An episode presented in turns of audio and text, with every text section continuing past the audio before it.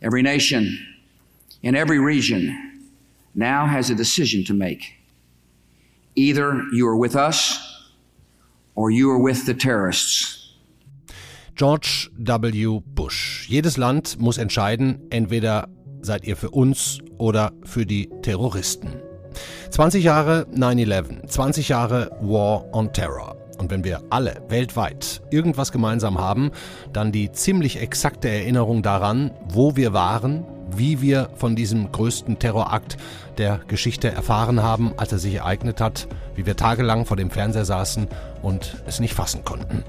Sehen Sie uns nach, dass wir schon ein paar Tage vor dem eigentlichen Gedenktag am Samstag mit unserem Podcast für Deutschland zu diesem Ereignis kommen. Wir wollen heute zum einen erinnern mit unseren damaligen Korrespondenten vor Ort. Wir ordnen 20 Jahre War on Terror ein, ob der vorbei ist und wenn ja, ob es außer unzähligen Toten weltweit überhaupt irgendeinen Gewinner gibt. Und wir schalten am Ende nach New York und klären, was in den FBI-Dokumenten stehen könnte, die Präsident Joe Biden nun veröffentlichen lassen will. Herzlich willkommen.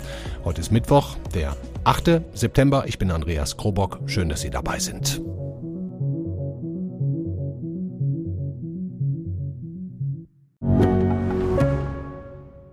Ich bin Dr. Robin John, Allgemeinarzt in Schönebeck. Das ist 15 Kilometer von Magdeburg entfernt und trotzdem zu weit, um hier Nachwuchs zu finden. Immer mehr Praxen im Salzlandkreis bleiben unbesetzt und Patienten haben lange Wege und noch längere Wartezeiten. Das muss sich ändern.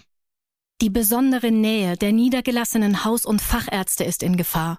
Was die Gesundheitspolitik jetzt dringend ändern muss, erfahren Sie auf rettetdiepraxen.de. Wir starten mit einem Zusammenschnitt von Erinnerungen an diesen Tag und die folgenden Tage meiner Kollegen Verena Lüken und Alphonse Kaiser. Dankeschön auch an Marie Löwenstein für die folgenden etwa sieben Minuten. Hm, unser Fotograf Helmut und ich, wir hatten in der Nacht äh, eine Geschichte gemacht über den Fischmarkt. Der beginnt ja immer zwei, drei Uhr in der Nacht und da waren wir bis sechs Uhr morgens gewesen und wir stanken nach Fisch, fielen ins Bett und um kurz vor neun kam der Anruf aus Frankfurt, da ist ein Flugzeug ins World Trade Center geflogen. Und soeben erreichen uns folgende Informationen und folgende Bilder. Aus dem World Trade Center in New York steigt dichter Rauch auf. Nach Berichten US-amerikanischer Fernsehsender ist eine zweimotorige Kleinmaschine in einen der beiden Türme des Wolkenkratzers gestürzt. Tuesday, 9:47 a.m. Baby, you have to listen to me carefully. I'm on a plane that's been hijacked. I'm on the plane. I'm calling from the plane. Want to tell you I love you. Please tell my children that I love them very much. And I'm so sorry, babe. I hope to be able to see your face again, baby. I love you. Bye. bin rübergelaufen in Helmuts Hotelzimmer, habe ihn geweckt. Wir haben uns angezogen und als ich mich anzog, sah ich auf dem Fernsehschirm, wie ein zweites Flugzeug in den zweiten Turm flog. Und da war klar, das war jetzt nicht irgendwie eine Sportmaschine, die sich verirrt hatte, sondern das war was Systematisches.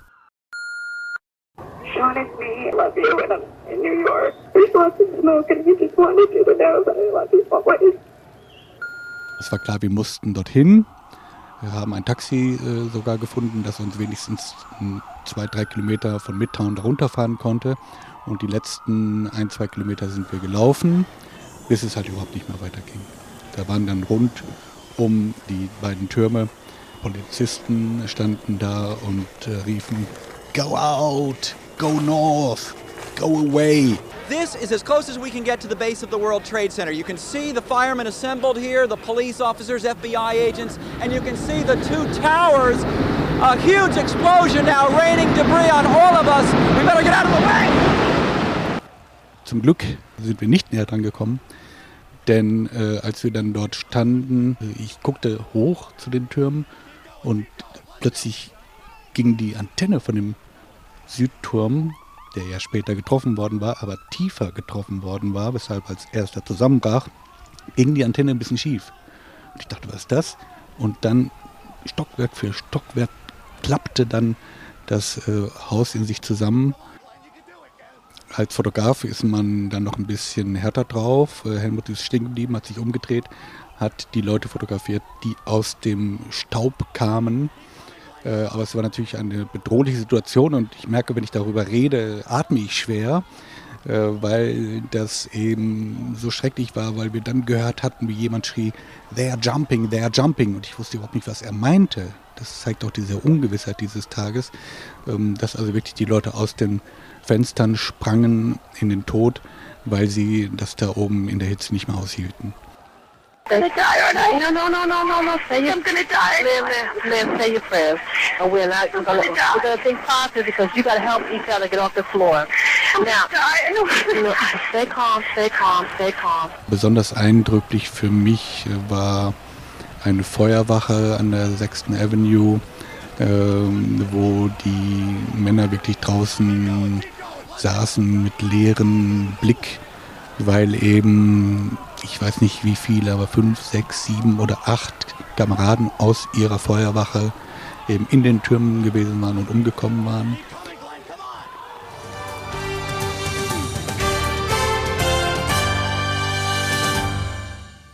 Kurz vor 9 Uhr Ortszeit in New York.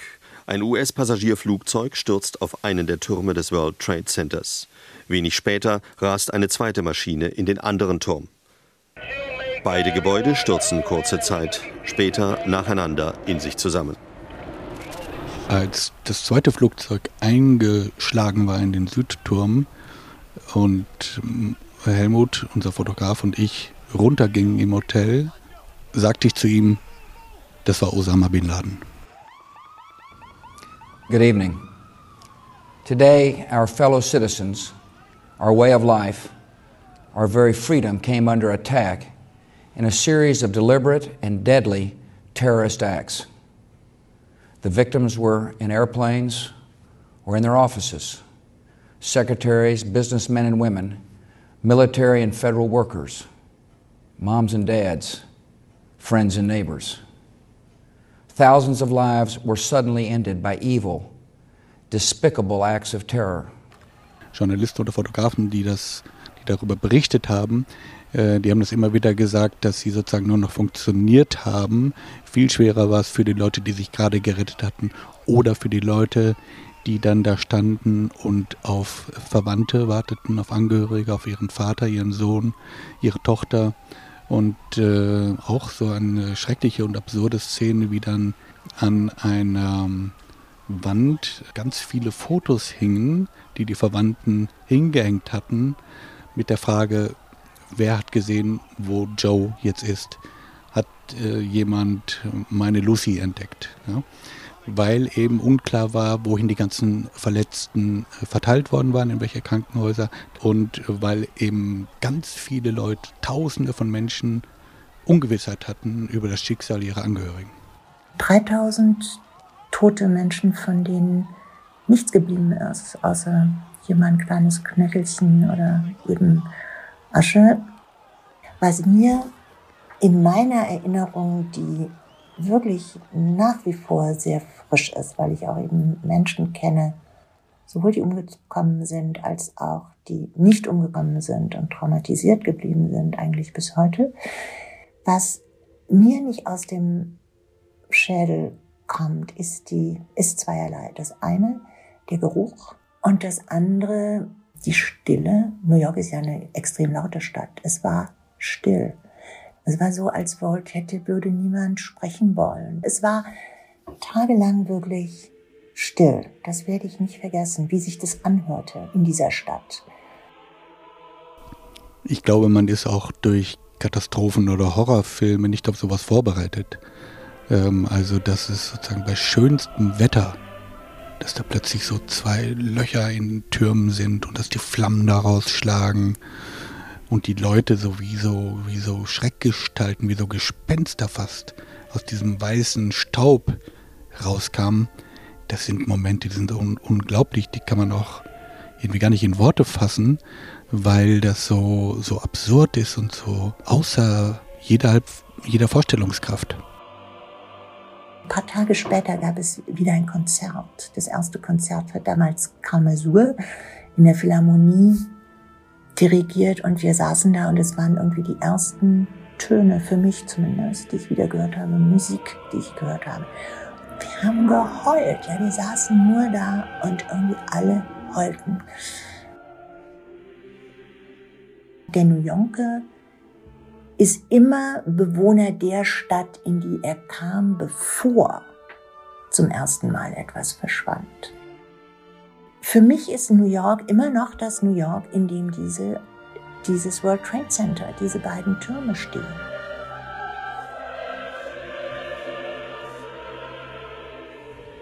America was targeted for attack because we're the brightest beacon for freedom and opportunity in the world. And no one will keep that light from shining. None of us will ever forget this day.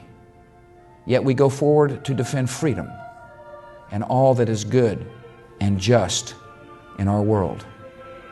Thank you. Good night. And God bless America.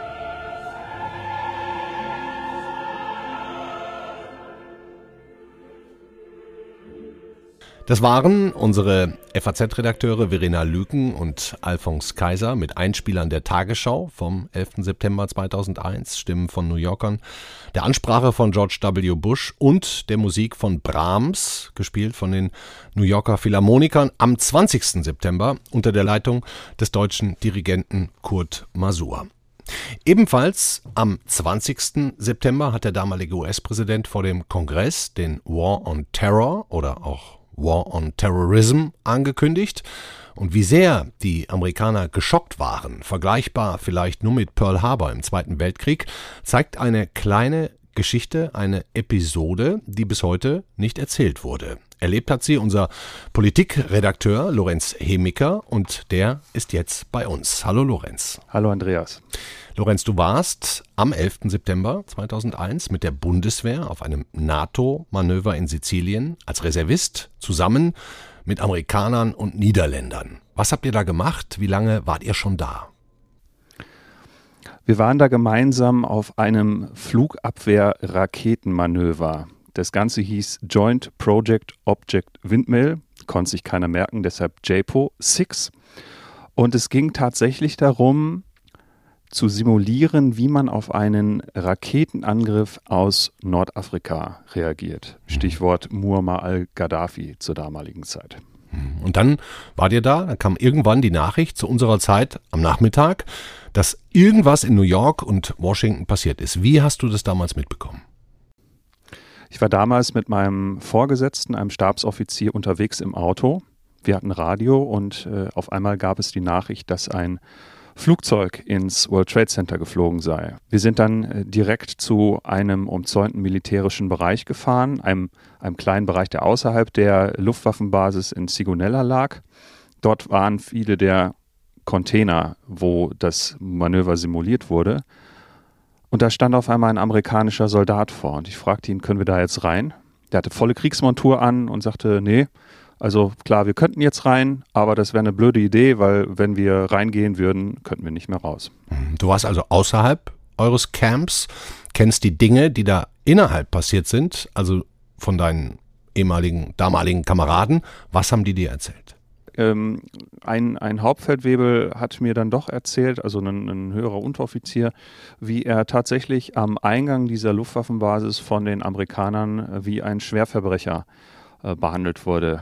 Und zwar von Leuten, mit denen er vorher Shake Hand gemacht hatte, vielleicht sogar ein Bier getrunken. Die haben sich ja auch abends häufig zusammengesetzt. Mhm. Aber die Amis, du sagtest es eingangs, Andreas, die haben wirklich in diesem Moment sich gefühlt wie bei Pearl Harbor, haben an der Wache auf Krieg geschaltet und jeden Einzelnen, der da reinkam, gezwungen auszusteigen, keine Fragen mehr geantwortet, mit Händen aufs Auto, Beine auseinander und mit vorgehaltener Waffe dann alles untersucht. Mhm obwohl ihr vorher mit denen abends Bier getrunken hattet, wart ihr plötzlich eine Art Bedrohung.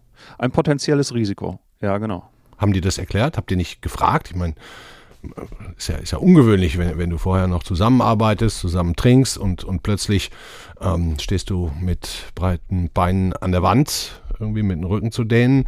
Sagt man denen nicht, ey Leute, was ist denn hier los? Ja, die Amerikaner standen offenkundig unter Schock. Normalerweise würdest du so etwas zumindest erklären, vor allen Dingen, wenn du vorher schon dich kennst oder zumindest die Leute vom Gesicht her schon häufig gesehen hast. Aber der Hauptfeldwebel hat mir glaubhaft versichert, und er war nicht der Einzige, dass auf Fragen der Deutschen in ordentlichem Englisch überhaupt nicht geantwortet Gar wurde. nichts. Nein. Gab es bei denen irgendwas, sowas wie ein Code Orange oder Code Red? Habt ihr da was mitbekommen? Ja, die Sicherheitsstufe war offenkundig erhöht. Ich weiß jetzt nicht mehr, ob es Code Orange oder Code Red war. Ähm, in jedem Fall äh, haben die Amerikaner da ganz offenkundig ihr Programm für den Fall abgespult und das ohne an irgendetwas anderes noch zu denken. Wie lange hat der Spuk gedauert? Das waren einige Stunden, wo die Amerikaner zumindest am Gate so drauf waren. Das Manöver ist ja dann sehr schnell abgebrochen worden. Noch am Abend haben sich die Chefplaner zusammengesetzt und auch die Kontingentführer und entschieden, wir ziehen den Stecker. Zeigt halt die Reaktion, in was für einem Ausnahmezustand die von jetzt auf gleich waren. Und zwar überall auf der Welt. Ja, ganz genau. Mhm. Eine Frage liegt mir noch auf dem Herzen. Warum hast du die Geschichte bisher nie aufgeschrieben oder erzählt? Ist 20 Jahre her. Naja, da haben immer zwei Seelen in meiner Brust geschlagen. Zum einen ist es eine Geschichte, die ich ja als Soldat erlebt habe und ich bin heute Journalist, ja. Ähm, deshalb wollte ich schon äh, einiges an Zeit verstreichen lassen, ja. Mhm. Ähm, und zum anderen gab es so viele andere Geschichten, die es vorher zu erzählen gab. Ähm, aber ich war mir auch, und, und es auch die Soldaten, mit denen ich gesprochen habe, ja jetzt, es waren ja einige im Vorfeld nochmal in der Recherche, denn ich habe mir nicht alles aufgeschrieben damals. Ich wusste vor 20 Jahren noch überhaupt nicht, dass ich Journalist werden würde. Ähm, die waren jetzt eigentlich erst so weit, um die Geschichte wirklich zu erzählen und auch gut damit leben zu können, dass jetzt ihr Name irgendwann in den kommenden Tagen in der FAZ zu lesen sein wird. Ich kann also jetzt auch noch keinen Link mit in die Shownotes packen. Die Geschichte kommt noch Weißt du in etwa schon wann? Ich werde den Link auf jeden Fall nachträglich reinhängen, aber man muss auch einfach nur auf, auf Faznet gucken oder in die Zeitung gucken. Kannst du schon in etwa sagen, Donnerstag, Freitag, Samstag? In jedem Fall spätestens am 11. September. Dankeschön, Lorenz Hemmiker. Danke dir, Andreas. Der War on Terror war also eröffnet und die Amerikaner haben der Welt schnell klargemacht, entweder seid ihr Verbündete in diesem Krieg oder Feinde. Noch im selben Jahr begann der Afghanistan-Einsatz, weil man vermutete, dass sich dort Osama bin Laden versteckt hielt. Die Taliban ähm, sozusagen Al-Qaida eine Basis für ihre Operationen anbietet. Im Übrigen wohl auch mit Waffen der Amerikaner, die sie selber den Mujahedin im Krieg gegen, gegen die Sowjetunion Jahre zuvor zur Verfügung gestellt hatten. Osama bin Laden wurde dann knapp zehn Jahre später in Pakistan exekutiert, die Afghanistan-Mission, wie wir ja alle wissen, vor ein paar Wochen mit katastrophalen Folgen beendet. Ist der War on Terror damit auch beendet? Fragen wir am besten gleich unseren ehemaligen Außenpolitikchef. Also erstmal Hallo Klaus-Dieter Frankenberger. Und Herr Krobock. Zunächst mal, Herr Frankenberger, frage ich heute jeden hier. Können Sie sich noch erinnern, wo Sie damals waren, wie Sie 9-11 erlebt haben? Ja, das kann ich sehr gut. Das war unser Gebäude hier in Frankfurt. Ich saß an meinem Schreibtisch äh, dann kam jemand reingestürzt und sagte, ich solle den Fernseher anmachen. Und äh, wir sahen ein brennendes Hochhaus und ich sagte, das, das soll ein Flugzeugabsturz sein. Das hatten wir so ein bisschen fantasiert. Wir hatten ja keine, im Moment noch gar keine, keine genauen Nachrichten. Und dann wurde uns relativ schnell klar, dass das nicht ein, ein normales, in Anführungszeichen, Unglück war, sondern dass hier etwas weit gravierendes äh, äh vorlag. Ich habe mal in die Archive geguckt. Die FAZ hat am Tag drauf geschrieben, es wird nichts mehr so sein, wie es war. 20 Jahre später jetzt, Herr Frankenberger, ist nichts mehr so, wie es vorher mal war. Vieles ist nicht mehr so, wie es war. Es ist nicht alles geändert worden, aber vieles ist nicht mehr so, äh, wie es davor war. Ähm, in der arabischen Welt haben sich dramatische Veränderungen äh, abgezeichnet. Die Beziehungen äh, zu Amerika haben sich verändert. Amerika hat 20 Jahre lang, Sie haben es gesagt, einen Krieg gegen den Terror geführt, ohne zeitliche Begrenzung, ohne territoriale Einschränkung. Jede Terrorgruppe auf der Welt wird nachgestellt, wird verfolgt, wird eliminiert. Das war sozusagen der moderne Pearl Harbor-Moment. George Bush hat ja relativ schnell, lassen wir uns da nochmal kurz bei bleiben, nach den Anschlägen diesen War on Terror eröffnet mit Afghanistan, Sie sagen es, mit dem Einmarsch aber auch dann ähm, zwei Jahre später in Irak, in Somalia, in, in Mali mit, mit neuen einschneidenden Antiterrorgesetzen, nicht nur in Amerika, auch in Europa. Ähm, Herr Frankenberger, würden Sie sagen, mit dem Abzug aus Afghanistan jetzt, 20 Jahre später, ähm, ist der War on Terror in der Form, in der, der damals geplant war, beendet? In dieser Form, wie, das, wie wir das in den letzten 20 Jahren erlebt haben, ist das sicherlich vorüber im Sinne eines eines Krieges mit einer großen Anstrengung. Der amerikanische Präsident, der amtierende amerikanische Präsident Biden hat gesagt, das ist jetzt vorbei. Viele sprechen von einem Ende einer Ära, das Ende der 9-11-Ära. Und jetzt sei man eben in der Post, Post 9-11-Ära. Äh, man äh, werde die Augen nicht davor verschließen, aber man werde nicht nochmal ein Land besetzen. Bei, bei, den Anschlägen, nicht nur auf die Türme, auch auf das Pentagon und äh, auch dem Absturz einer weiteren entführten Maschine, waren 3000 Menschen gestorben in den darauffolgenden Kriegen in den vergangenen 20 Jahren und Auseinandersetzungen laut Studien etwa eine Million Menschen, eine halbe Million allein in Afghanistan, Irak und Pakistan. Herr Frankenberger, gibt es überhaupt irgendeinen Gewinner, irgendwas Gutes, das zurückbleibt? Vielleicht das Ende von Al-Qaida oder zumindest dieser extrem starken Führungsriege um Bin Laden? Ja, ähm, das ist natürlich eine fast buchhalterische Frage, aber sie ist in der Tat auch gestellt worden, zum Beispiel von dem stellvertretenden Sicherheitsberater von äh, Präsident Obama neulich in einem Aufsatz. Äh, war es das wert? Hat sich das gelohnt, wenn wir das die, die schiere Zahl gegeneinander stellen? Äh, 3000 Tote, viele Verwundete, Verletzte, dann die Zahlen, die Sie genannt haben. Es gibt eine andere Zahl, die nicht weniger entsetzlich ist und mich äh, erschüttert, muss ich sagen, dass seit äh, dem Beginn des Krieges in Afghanistan amerikanische Veteranen, Rückkehrer aus Afghanistan und aus, äh, aus dem Irak und anderen Schauplätzen, äh, von denen wir oft nichts wissen, jedenfalls von den beiden Hauptschauplätzen, mehr als 30.000 sich nachher das Leben genommen haben. 30.000. Das ist eine unvorstellbare Zahl. War es das wert, äh, wenn man weiß, wie Amerika in bestimmten Situationen reagiert? Äh, nämlich so genau so, dann kann man nur sagen, hätte man das früher beenden können, nach dem Tod von Osama bin Laden, äh, hätte man früher äh, aus Irak abziehen müssen. Das wurde getan. Es wurde dann in, in, der amerikanischen Politik als großen Fehler von Obama bezeichnet, dass er rausgegangen ist. Ich persönlich hielt es und habe es bislang für einen Fehler gehalten, dass die Amerikaner ihre ihre Garnison, kann man ja fast sagen, in Afghanistan aufgegeben haben. Zweieinhalbtausend Mann hätte zur Stabilisierung äh, sicherlich der afghanischen Regierung beigetragen. Ansonsten die Zahlen, afghanische, irakische Zivilbevölkerung, afghanische, irakisches Militär ist enorm. Ähm, ich würde jetzt gerne mal die Brücke zu Deutschland ähm, bilden. Bush hat ja damals eine Achse des Bösen ausgemacht, zunächst mal mit Iran, Irak, Nordkorea. Der Kampf gegen diese Länder wurde aber letztlich nicht von allen Verbündeten mitgetragen. Deutschland hat zwar in Afghanistan und Mali geholfen, aber nach Irak sind wir nicht mitgegangen. Bundeskanzler war noch Gerhard Schröder, Außenminister Joschka Fischer. Ähm, war das vielleicht, wenn wir jetzt mal einen anderen Aspekt rausgreifen, ähm, der Anfang der Abkühlung im deutsch-amerikanischen Verhältnis, die bis heute anhält? Also zunächst muss man ja sagen, dass Deutschland sofort nach dem 11. September seine Solidarität mit Amerika erklärt hat. Und die rot-grüne Bundesregierung hat auch Soldaten nach Afghanistan geschickt, hat es also getan. Aber es war so, dass einige europäische Regierungen sich auf Seiten der Amerikaner gestellt hat, gestellt haben, andere nicht. Frankreich, Deutschland, andere waren nicht dagegen. Es war zu einer, hat zu einer großen, schlimmen Spaltung der EU geführt, zu einer großen und tiefen Spaltung innerhalb der NATO. Aber ähm, im Verhältnis zu Amerika haben wir immer wieder so Ups und Downs. Ähm, die, das Bush, die, die, die Bush-Zeit um den Irakkrieg herum, die Begründung, die Ausführung und das, was danach kam, war ein Tiefpunkt. Aber das, was wir während der Trump-Jahre erlebt haben, war sozusagen noch ein paar Meter tiefer mhm. an, an emotionaler und politischer Kälte. Ja. Sehr in die Kritik geraten sind die Amerikaner, auch in Europa, mit Guantanamo, dem Gefangenenlager in Kuba. Da gibt es die reinsten Horrorgeschichten, Waterboarding, Foltermethoden, Selbstmorde. Ähm, selbst Angela Merkel hat vor Jahren gesagt, in der Form darf Guantanamo nicht mehr existieren.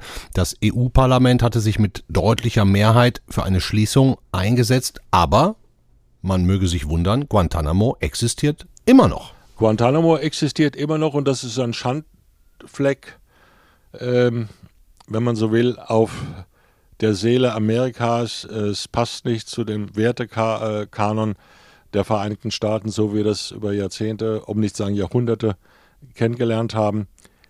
Es ist ganz banal. Die viele Bundesstaaten in Amerika verweigern die Überstellung von Gefangenen von Guantanamo in ihre Staaten. Manche werden überhaupt nicht angeklagt, äh, obwohl die Regierung behauptet, äh, das sind Leute, die haben alle etwas auf dem Kerbholz, aber sie werden nicht angeklagt. Das ist am Grunde äh, ein unwürdiger Zustand für Amerika. Aber alles, was Sie gesagt haben, Folter, Guantanamo, nehmen wir mal im Irak Abu Ghraib, war Teil dieses großen Krieges gegen den Terror.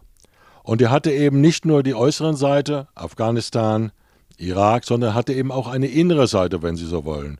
Und plötzlich war in dieser maßlosen Bedrohung, so wie die Amerikaner das sahen, so jedenfalls wie die Regierung Bush und was der komplette Kongress sah, äh, keine Grenzen. Patriotismus wurde zur Waffe umfunktioniert. Sicherheit wurde politisiert. Barbarei wurde gerechtfertigt. Ähm, ja, das, das war so. Das kann man so sagen. Und Amerika ist in diesem Kampf ein gutes Stück äh, äh, vom Weg abgekommen, von seinem moralischen äh, Weg abgekommen. Der Kompass hat nicht mehr funktioniert und das hat eben ähm, der amtierende Präsident Biden zu korrigieren versucht und endete dennoch in einem Desaster, muss man ja sagen. Hm. Dankeschön, Klaus-Dieter Frankenberger. Danke auch. Viele Fragen können wir 20 Jahre später beantworten, einige andere allerdings noch immer nicht. Und bevor nicht endgültig alles auf dem Tisch liegt, bleibt vielleicht auch weiterhin Spielraum für Verschwörungstheorien. 9-11 war und ist womöglich der größte Nährboden für wirre und krude Fantasien, den es je gegeben hat. Ich spare mir mal jede Aufzählung, sondern würde lieber auf die offenen Fragen kommen, die immer noch existieren. Und dafür schalten wir jetzt zu unserer freien Korrespondentin in New York. Hallo, Frauke Steffens. Hallo. Frauke, zuerst die Frage, die ich jedem Gast hier heute stelle. Wie hast du persönlich 9-11 erlebt? Wo warst du? Welche Erinnerungen hast du? Also ich habe studiert damals, ich habe in Hannover studiert und ich kann mich erinnern, dass mich mein Bruder anrief, dass ich zu Hause war und ähm, dann ganz schnell eine Freundin angerufen habe, die in der Nähe gewohnt hat und mich dann zu Fuß auf den Weg gemacht habe, weil ich nicht, ähm, ja, weil ich einfach nicht alleine sein wollte. Und dass ich dann auf dem Weg gesehen habe, dass die meisten Leute auf der Straße natürlich überhaupt noch nichts davon mitgekriegt hatten. Und dass dieses Gefühl, also ähm, relativ eindrücklich war. Und in den Tagen danach kann ich mich vor allem an Angst erinnern, dass wir doch alle dachten, jetzt ähm, kommt die große Rache. Okay, dann lass uns doch mal auf das Aktuelle kommen. Da gibt's ja einiges. Vor ein paar Tagen hat Joe Biden gesagt, die geheimen Dokumente des FBI, die seit 20 Jahren jetzt unter Verschluss sind, die sollen in drei Schritten veröffentlicht werden im nächsten halben Jahr. Worum geht es da? Was wissen oder ahnen wir? Genau, also da geht es zum einen, ähm, glaube ich, um Dokumente, die damals nicht veröffentlicht worden sind, als die 9-11 Commission, also diese Untersuchungskommission, ihre Arbeit 2004 beendet hat mit einem Bericht. Mhm. Dann geht es aber auch um eine ähm, weitere Ermittlung des FBI, wo die äh, vor einigen Jahren eingeräumt haben, dass sie eben 2016 erst nochmal ihre eigene ähm, Ermittlung beendet haben, mhm. die sich sehr stark beschäftigt hat mit äh, allen offenen Fragen, die eben in dieser, in dieser Kommission nicht geklärt worden konnten. Und viele Leute glauben, dass da doch noch sehr viel rauskommen könnte über die Beteiligung ähm, saudi-arabischer offizieller saudi-arabischer Leute mit Verbindung zur saudischen Königsfamilie. Es waren ja immerhin, ähm, also ich glaube sogar die Mehrheit der äh, ähm, Hijacker damals ähm, Saudis oder hatten saudische Verbindungen. Und die ähm, Kommission hat damals ja ihre, äh, ihren Schluss relativ interessant formuliert, indem sie eben gesagt hat, die, dass die saudische Regierung hat als Institution ähm, die Al-Qaida und, und, die, und die Terroranschläge nicht direkt gefördert. Es gäbe aber ähm, eine hohe Wahrscheinlichkeit, dass eben Wohltätigkeitsorganisationen mit, damals hieß es, äh, entscheidenden Verbindungen zur saudischen Regierung ähm, eben die Al-Qaida mitfinanziert hätten. Und dann gibt es auch immer diese einzelnen Geschichten über die ähm, zwei ersten Terroristen zum Beispiel, die in den USA ankamen und dann Flugstunden genommen haben. Mhm. Da soll es in San Diego Leute gegeben haben ähm, mit saudischem Pass, die denen eben geholfen haben sollen.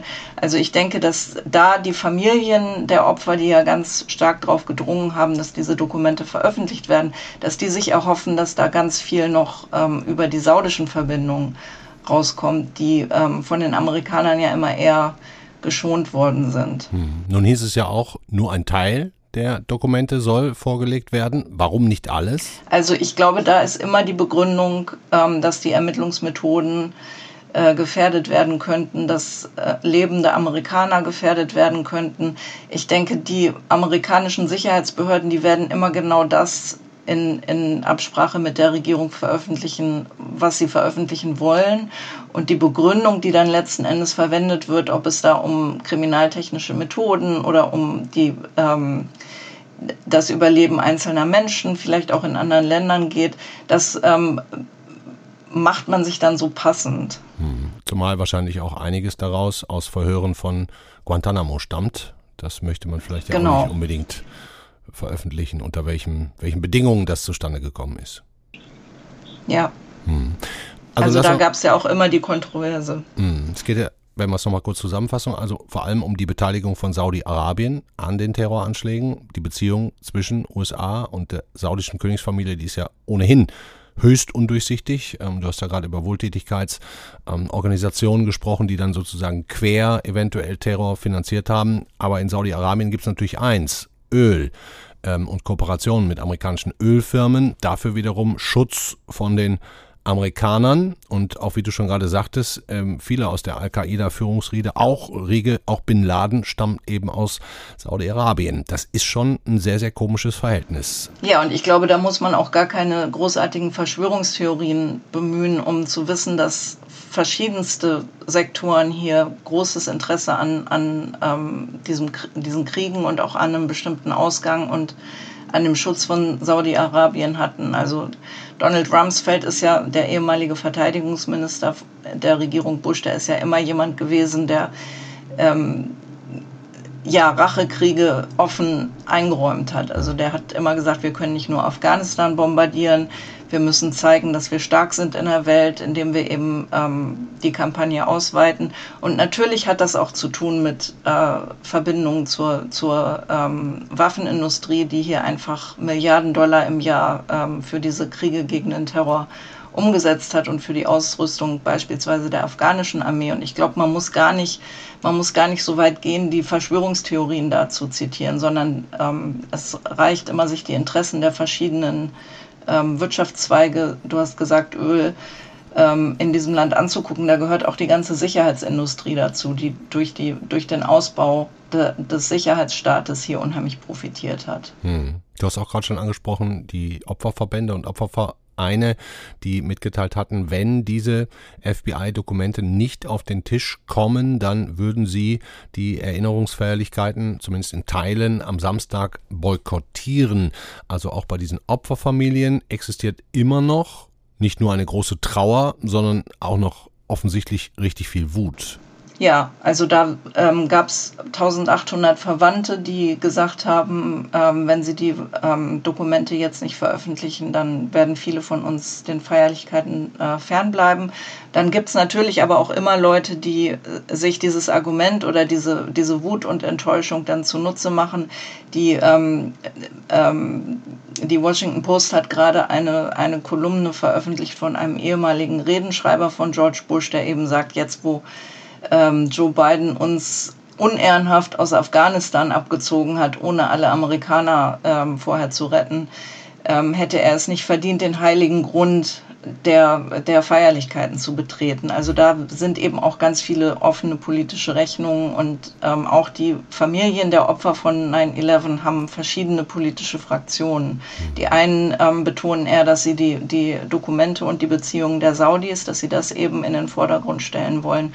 Und die anderen versuchen jetzt eben beiden diesen Abzug aus Afghanistan auch nochmal vorzuwerfen.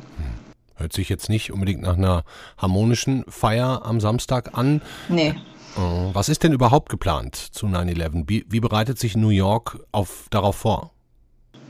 Also es gibt immer die große Zeremonie bei dem, bei dem Memorial an der Südspitze von Manhattan, wo die, wo die Namen vorgelesen werden der Opfer. Es gibt jedes Jahr diese äh, zwei Lichtsäulen, die man von überall her sehen kann. Die sind auch jetzt schon zu sehen, wo das World Trade Center stand. Und ja, dann ähm, wartet man auf den Besuch von Joe Biden, der ja auch nicht nur in New York ähm, sein wird, sondern der will ja auch am Pentagon sprechen und das Feld besuchen, wo der vierte Flug mhm. ähm, niedergegangen ist in Shanksville in Pennsylvania. Mhm. Okay, dann sind wir gespannt. Du schreibst ja auch für die FAZ in den nächsten Tagen ähm, auf deine weiteren Berichte. Wir sagen erstmal Dankeschön und schöne Grüße nach New York, Frau Steffens. Danke dir. Das war der FAZ-Podcast für Deutschland an diesem Mittwoch, den 8. September. 20 Jahre 9-11. Viele Antworten gibt es, aber viele Fragen sind auch noch offen und vor allem nach dem Afghanistan-Abzug der internationalen Staatengemeinschaft die Frage nach dem Sinn. Machen Sie es gut, schönen Abend. Morgen ist die Kollegin Katrin Jakob wieder für Sie da. Da haben wir einen sehr, sehr spannenden Gesprächspartner, kann ich jetzt schon versprechen. Ihnen schönen Abend, habe ich schon gesagt. Ciao.